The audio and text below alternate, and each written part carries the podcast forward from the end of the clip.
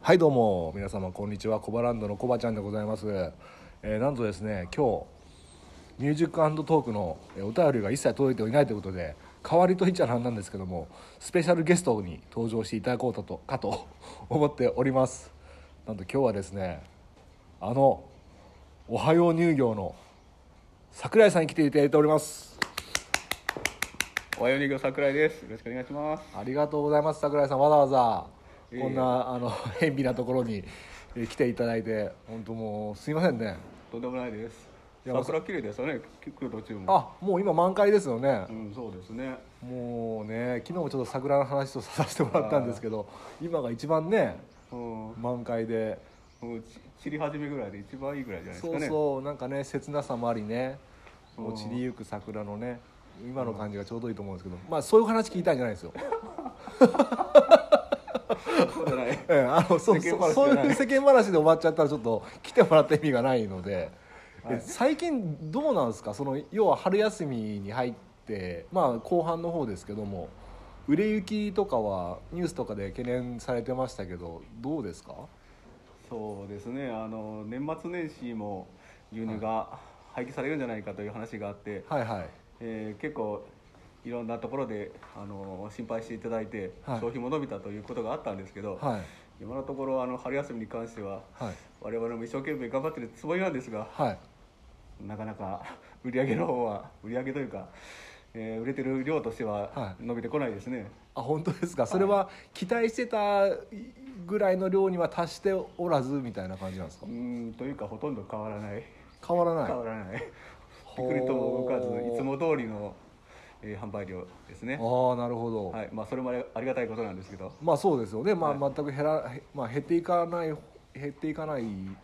方向にはいってないということで、うんうんそうですねえすでも廃棄されるっていう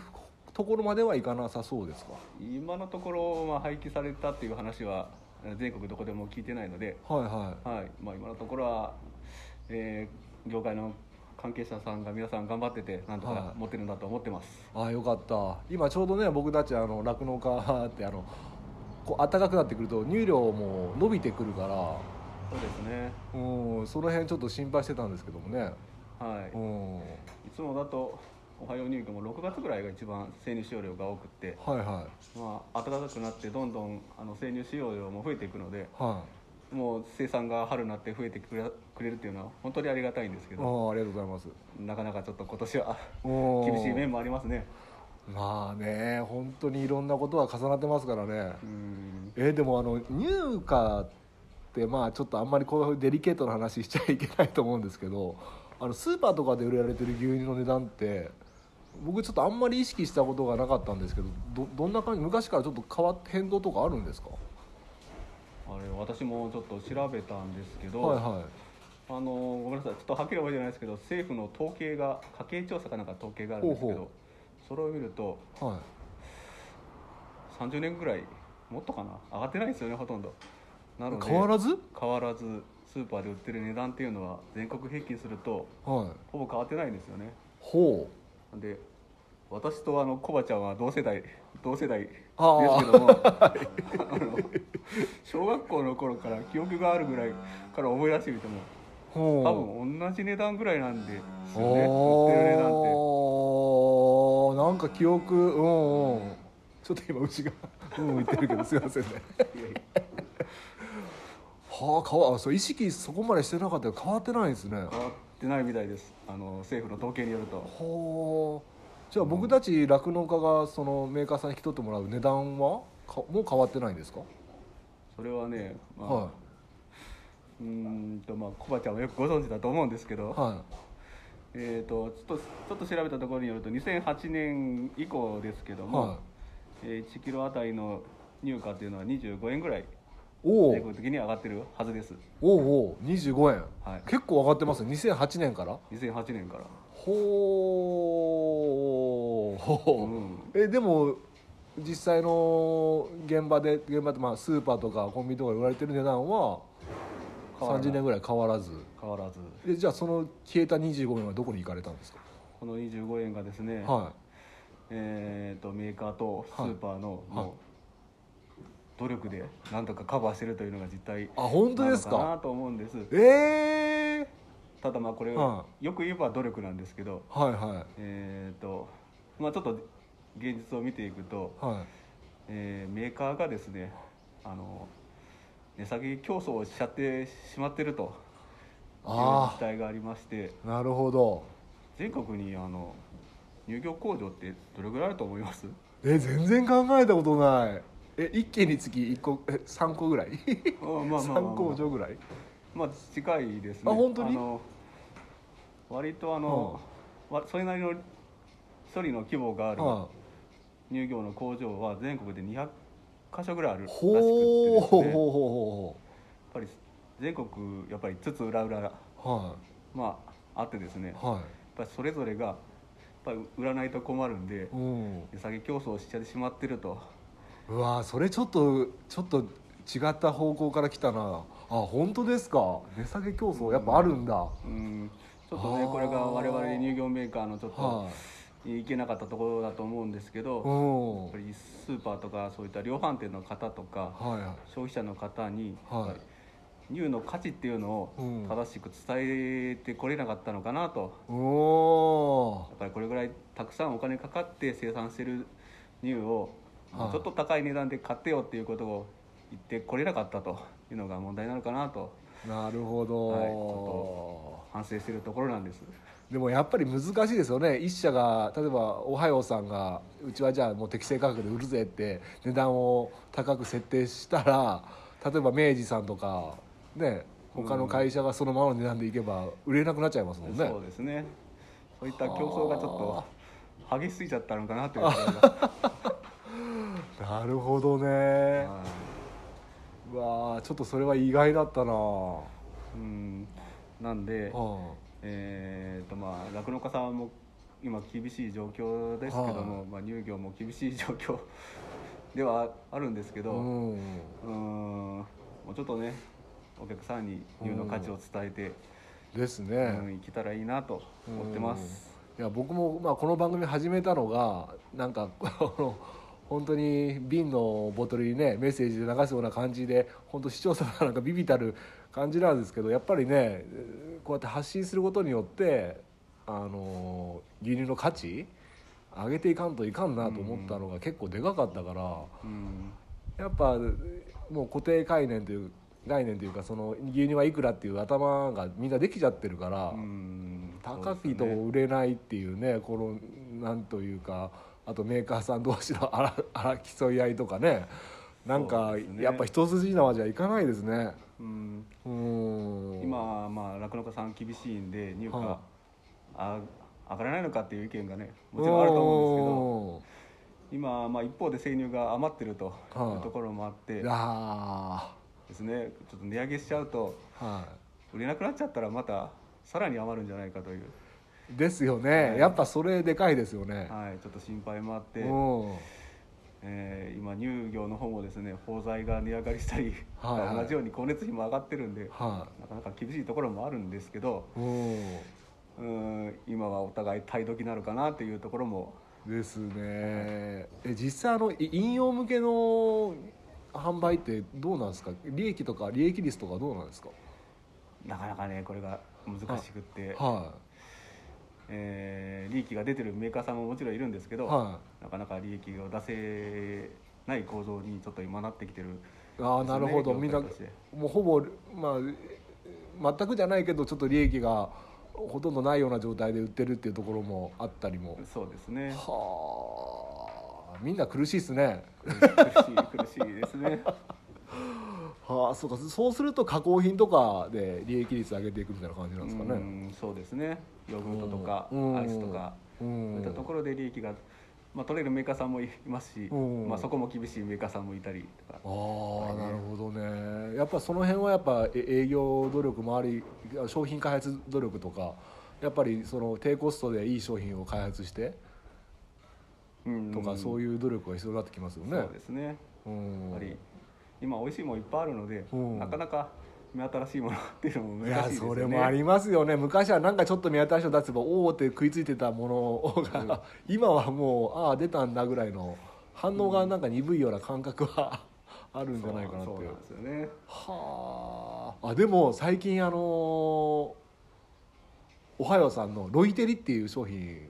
最近発売されたんですかあれ結構前 あれはねごめんなさいちょっとはっきり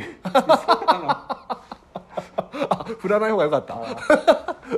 えでも4年ぐらい前ですかあねそんなに前はいそれぐらい前僕最近知ったんですよロイテリあそうなんですかでうまいなと思ってあありがとうございますはい、でただあれ特徴的なのが僕みたいなあの 桜井さんもそうだけど親父になったら こうカレー臭がするじゃないですかそうそう口臭があれ口内何でしたっけちょっと説明してもらえ ますまた難しい とこ出てきますねあ専門じゃないそこのいやいやいやえっとあのうんはよくあの、う腸内フローラとかあ、はあはあ、聞いたことあるあるある、はいはい腸内フローラって、まあは大腸とか小腸に、まあはい菌がいて、はいそれがいい菌もいて悪い菌もいて、はいまあ、そういった菌の環境を作ってますよっていうことなんですけど、うんうん口の中にもはい口内フローラっていうのがほうあるらしいんですよ。ほうほで大、あのー腸内フローラと一緒でう、はいい菌はあのー外から来るような細菌とかウイルスから体を守ってくれたりあはあ、とかしてるらしいです。ほうで、えー、とロイテリについても、あのーロイテリを食べると、まあ、口の中にも一部菌が定着して、ほえー虫歯菌であったりあ歯周病の菌をうほう抑制するというふうほうほうに言われてますほうほうということはあの口臭もちょっと予防できるみたいな感じそうですねあの口の中の菌のバランスを整えて、うんもういい環境を作って口臭も、えー抑えることも期待できるんじゃないかなとなるほどねだからそれ結構新しい発想だなと思っておおと思ったんですけどね、はい 結構45年前だったんですか確かねごめん なさいどれぐらい終わったかな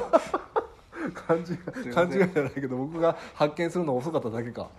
いやでもいい商品だと思うでいろいろねすごい美味しいヨーグルトがあって最近ヨーグルトって結構注目されてませんなんか僕だけかもしれないポッドキャストの番組他の番組とか聞くと結構、あのヨーグルトのレビューしてる音声結構あってはいはいヨーグルト自体は、はうーんと2年ぐらい前かな2年ぐらい前まではちょっと上り調子でどんどん行ってたんですけいおうど、おうえー去年去年の1年ぐらいはちょっとダウントレンド、ほうでしたねあそうなんですね、はい、全体へとしてはちょっとダウントレンドですかねえい今もダウントレ今ンド気も味そうですねあ本当ですかまあ、ちょっと業務用とかも今あホテあルとかもねそうかそうかあまり稼働率良くないって聞きますはね、いはいはいちょっはとずつあの 売れが下がってるのかなっていういなるほ感じはどしやますやっぱりじゃあコロナの影響大きいですねまだへそうですねえそなんうでちょっとそうですねコロナうんコロナが収まって早く、うんもうどんどん消費拡大していきたいなといや本当ですねそうじゃないと値段も強気に出れないですねいつまでたっても早くあのもう牛乳足りないっていうぐらいになってうんそれで入荷交渉とかもうんいけたらいいなといやそれまで僕たち持つかなっていう話ですそうよねそうなんですよ我々乳業としてもあの酪農家さん大丈夫かなっていうの本当ね心配で。うんどうにかししてあげたいと言ったら上から上からになっちゃいますけどうんあのどうにか、ね、協力してできることがあったらやっていきたいなと思ってるところなんです。でもねやっぱりそのなんだ企業同士というかねなんか限界を僕感じててやっぱりあの農業もそうですけど一応国の、まあ、食を支えてる職種じゃないですか一応、はい、まあ、牛乳は飲料向けじゃなくてヨーグルトとか他にもチーズだったりねいろんなものを利用されてるからだからやっぱ公務員じゃないけど国にやっぱり補助金は出してくれる部分もあるけどやっぱりその規模拡大するからいくら半額出しますよっていう補助はあるけど、うんまあ、こういう状況で例えば1キロにつきね農家に20円 付与しますよとかねそういうのがあったらすごい嬉しいのまあそそうはねなかなかいかないんでしょうけどやっぱ日本のあのそういう酪農とか農業に対しての補助ってやっぱまだまだ海外に比べると少ないって言われてるからもうちょっと頑張ってくれればありがたいかなっていうのはあるんですけどね。そうですよね、うん EU とかだとあの酪農はもう公共事業とかそうですよね同じように言われててうんああの国土保全のためにも酪農はないといけないと、まあ、うん食料安全保障の面からも酪農はないといけないとういんうふうに言われて、えー結構補助金がつくというふうにはうん聞いてますんでね。ねえまあまあちょっとね、こまあ、この声がねちょっと政府のお偉いさんに 届いて心が揺れてくれればいいんですけどもまあなかなかね難しいかもしれないですけど、まあ、その分日本の酪農家さんはあの自立してるともう補助なんかなくてああも頑張って経営できてると、うん、うん、もうそういった面ではすごいのかなとは思ってますまあね前まではね今結構疲弊してる農家さん多いですよそうそうは言いたくないけどそうですよねうんコバちゃんのあの、はいコバシーランドのこの2回目ぐらいに、はいだいぶあの、は 計算されてたのがあれやばくないですかあれちょっと身やにつまされる わけだ約1200万ぐらいぐらいですよそうですよね、うん、でも逆に言えば夢があってあのはい当時の入荷と当時の電気代と当時の工費代だったら、まあ、1200万円の利益があったってことなんですよ逆に言えばねそうですよねう、ん、うん、 まあまあごめんなさいちょっと暗い話になっちゃいましたけど 結構まあまあ10分って言って今16分になっちゃったあもうそうなってんだ それはすいませんまあいろいろためになる話ありがとうございました、はいああのりがさとうございまさ最後にですねあのーちょっと 話が中途半端かもしれないですけどここら辺で締めたいと思うんですけど最後にあのー全国のあのーおはよう乳業を愛する消費者の皆様に何か一言二言あれば、はいはありい、がとう考ございますえてなかったですか考えてないですよすいませんは突然いとんで言っもちゃなっいてですあの日頃はおはよう乳業の商品をご愛顧いただきましてありがとうございますあの今はこうやってなかなか牛乳が売れない時代ということで余ってはいるんですけど生乳は、まあ、いずれまた足りない時も来ますのでその時に向けてですねあの酪農家さんとともにおはよう乳業も頑張っていきますのであの今後ともあのご愛顧いただけたらありがたいと思います。はいありがとうございますあありがとうのございます僕のもう元東京に20年住んでたんですけどたまに友達と連絡取って「はいおはようのあのあアイスだったかヨーグルトがよく買ってるよ」とか言っててうんうんだから結構「おお」とかって思うんでだから「おはようさん」いい商品がね多いと思いますのでありぜひがとうございねますリスナーの皆さん「おはよう乳業さん」をよろしくお願いします ありがとうございます。じゃあそういうことで今日のスペシャルゲストは「おはよう乳業」の桜井さんでしたどうもありがとうございましたありがとうございました。はい。ということでね、ゲスト会ということでね、おはよう乳業の桜井さんに登場していただきましたけどもね、いやー、いろんなね、意見いか聞かせていただきまして、どうもありがとうございました。いやーね、僕思ったんですけども、やっぱこういうね、ご時世だからこそね、乳業メーカーさんね、なんかね、やっぱり価格競争とかね、いろいろあるみたいですけれどもね、まあね、なんとかね、協力できる分は協力し合ってね、えー酪農会というかね牛乳のね価値をね高めていける方向にね進んでいければいいのかなって思いましたねまああのー録音し終わった後ねいろいろ話聞いてたんですけどもまあたくさんねテレビの取材とかね、えー牛乳を販売するね努力企業努力をねたくさんされてるってことなんですけどもなかなかその努力に対してねなかなか売れていかないっていうのが現状らしくてですねえーまあ頑張っていただいてますので僕たちもね酪農家も頑張っていかなきゃなと、えー鼓舞していただいたような気持ちになりましたおはよう2行の桜井さん今日はどうもありがとうございましたはいということでちょっとねやっぱりね今日月曜日じゃないですかミュージカミュージックトークやりますって言って ゲスト会で終わりっていうのもやっぱ気持ちがモヤモヤするんでちょっと仕事終わった後ねミュージックトーク撮りたいと思いますはい。なので、今日は2本立てでございます。なので、夜もね、楽しみにしていただければと思います。それではまた。